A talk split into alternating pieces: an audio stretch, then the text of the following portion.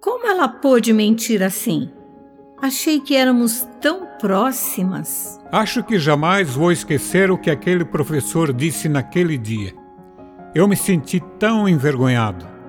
Todas nós seremos injustiçadas. Todas nós vamos passar pela dor.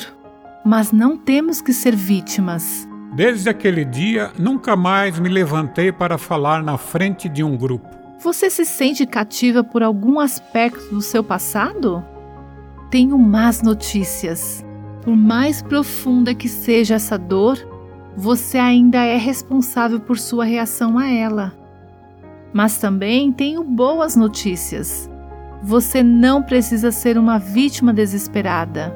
Deus pode te conceder graça para que você responda com perdão e cura.